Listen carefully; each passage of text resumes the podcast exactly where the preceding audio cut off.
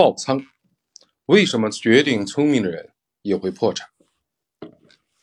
在塔勒布的字典里，便利性是指一群人在同一时间的统计的特性，尤其是期望和一个人在其余事件全部的统计特性一致，集合概率接近时间的概率。如果没有便利性，那么观测到的统计的特性就不能应用于某个交易的策略。如果应用，就会触发爆仓的风险。系统内存在的吸收币或爆仓点。换句话说，如果没有便利性，统计特性，也就是概率以及对应的概率权，不可持续。便利性和概率权这两个概率相关的概念结合在一起，告诉我们在危机时刻。应该做的两件事情：第一，别出局，活着比什么都强。要赚钱，你首先得活得长。第二，别旁观，不要浪费危机，参与其中，但不是简单的抄底。上一章我们讲了应对孤独的因缘的算法，教你如何找到一个人，建立长久的关系，在某种程度上。有了关系，我们的人生就有了软肋，那就格外的需要本章论述的思维模式，防止这根软肋被现实打断。我们先来玩一个抛硬币的游戏，正面你赢，反面我赢。游戏规则是，你必须每次压上自己全部的筹码，也就是你必须 all in。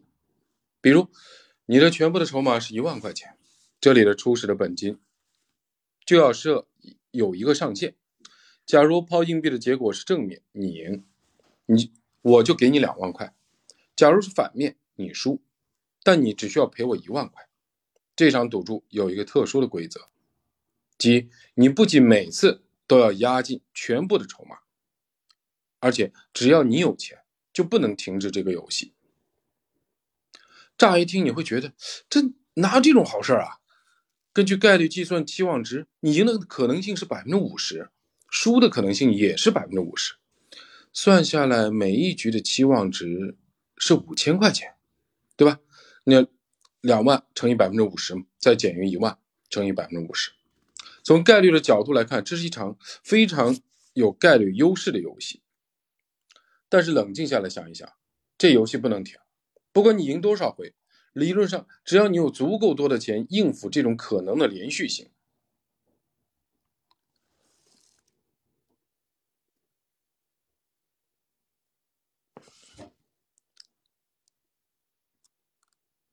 这个游戏的结果必然是你的本金归零。哥，不好意思啊，刚才来了个消息，你或许会认为这个游戏机制不合理，我为什么要 all in 呢？但在现实的生活中，这样的问题总在我们的身边。反复的发生，我们看到很多人在做投资就 all in，做生意 all in，即便在感情中也是这样。只要尝到 all in 的甜头，就会变得一发不可收拾，一直追求利益的最大化，想占尽好处，甚至加大杠杆，借债进行投资。在这种情况下，只要爆一次，你就会彻底的爆仓，即使你一直有做大概率会成功的事情。如果总是 all in，早晚有一天你会失败。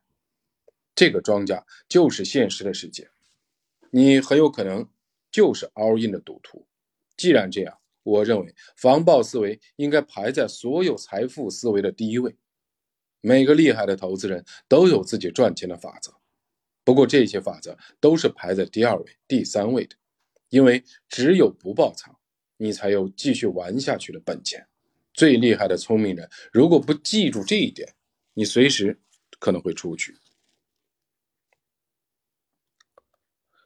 为什么长期的资本管理公司会爆仓呢？我要给你讲的这个故事的主角是美国长期资本管理公司 LTCM 这家公司的掌门人约翰·梅里韦瑟，被誉为华尔街债券套利之父。太牛了！债券套利之父，华尔街之狼的爸爸。不仅如此，公司团队还包括两位诺贝尔经济学奖的获得者、美国财政部前副部长及美联储前副主席、所罗门兄弟债券交易部主管等等牛人不胜枚举。看来找什么人都不要找副职啊，基本要爆仓啊。这可是一支梦幻的团队。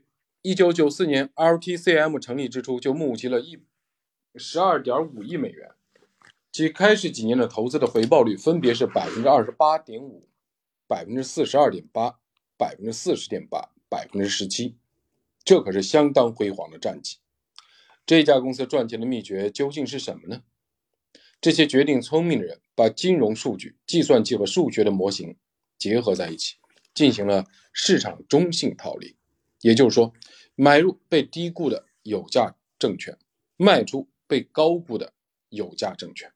用他们的话说，基金的每一笔交易赚的都是很小的差价，就好像用吸尘器在别人看不到的角落里去吸硬币。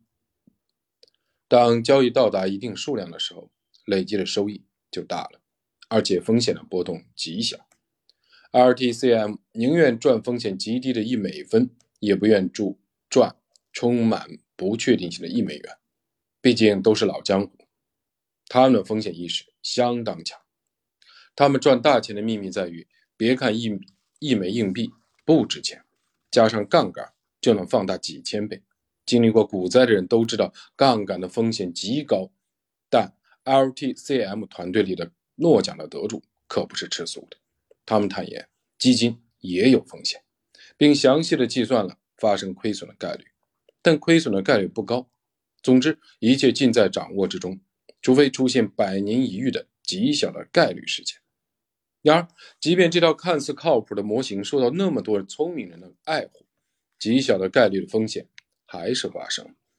一九九八年八月，俄罗斯爆发债务危机，市场剧烈的波动，RTCM 因此爆仓，公司没过多久就走到了破产的边缘。这么庞大的基金。为什么说垮就垮了呢？著名的投资人爱德华·索普在他的传记里对 RTCM 的案例进行了复盘。RTCM 的投资者年回报率是百分之三十到百分之四十，但这基于巨大的杠杆的效应。据说这些杠杆率经常在百分之三百到百分之一万。RTCM 要想在市场上有竞争力的话，就必须加大杠杆。如果不这么做，回报率连百分之一都做不到。因为杠杆巨大，所以它的多头和空头的金额达到数千亿美元，仓位极重，也就是把太多的钱放入市场。当遇上百年一遇的风险时，杠杆的效应反过来也放大了冲击力，几乎将公司的资金平仓。他在数周内损失百分之九十的资金，差不多彻底破产。由于他的资金体量大到不能倒，美联储发起了救援行动，在清算后，投资者只收回了小部分的本金。开始那几年，他表现的还那么好，怎么一夜之间就不行了？问题出在哪儿呢？巴菲特一语道破了真相。我们来打个比方，假如给你一把枪，里面能装一千发子弹，但只有一发是致命的。把枪对准你自己的太阳穴，扣一下扳机。你想要多少钱？一千万、一个亿还是十个亿？给多少钱都不能干。这个时候就不能算概率和期望值了。万一碰到那颗足以致命的子弹，多少钱都是白瞎。LTCM 的玩的其实就是这种游戏，因为它用了非常大的杠杆，虽然计算周密，但其实是在拿命赌博。万分之一是极小的概率，但一旦发生，就会致命。LTCM 的梦幻团队里的大多数的聪明人，因为过于自信，几乎把整个身家投入基金，结果差不多赔光。巴菲特对这件事儿感到不可思议。他说：“为了得到对自己不重要的东西，甘愿拿自己不能失去的东西去冒险，哪能这么干呀？”索罗斯的生存法则，投资大师索罗斯。从他的父亲那里学到了三条生存法则：第一，冒险不算什么；第二，在冒险的时候别拿全部家当下注；第三，做好及时撤退的准备。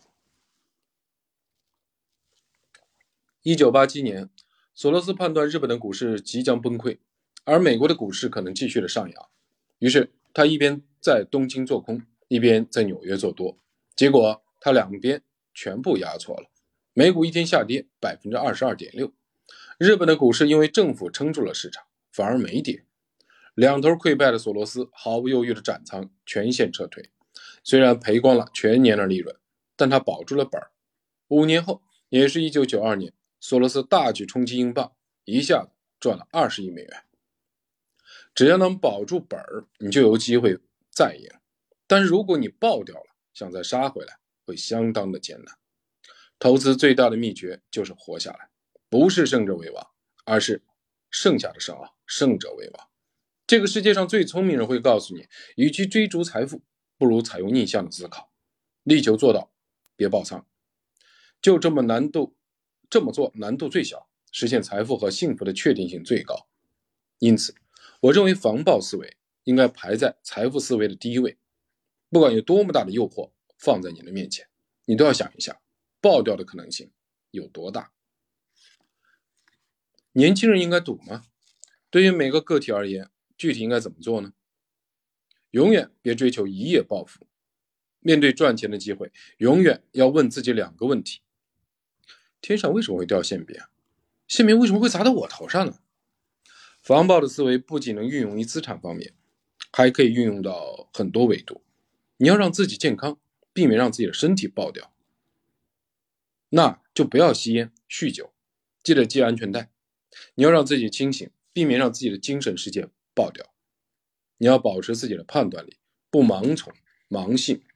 除了控制自己，还要避免被其他的危险的分子炸到。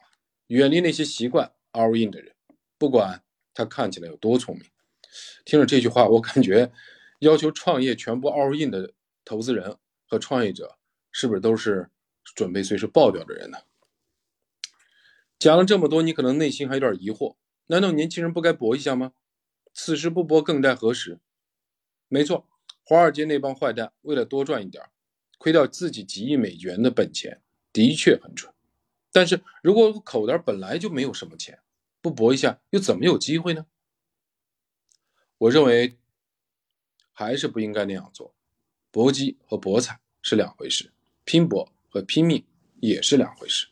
年轻人尤其不应该赌，原因是以下四个：第一，你并不是一无所有，你的时间、机会、创新的活力，其实都是让人羡慕的本钱。关键在于正气望之，也就是你对自己的未来充满了信心。第二，你要知道，所有的伟大都源于一个微不足道的开始，哪怕你现在的钱很少，但他们也是未来财务自由的种子。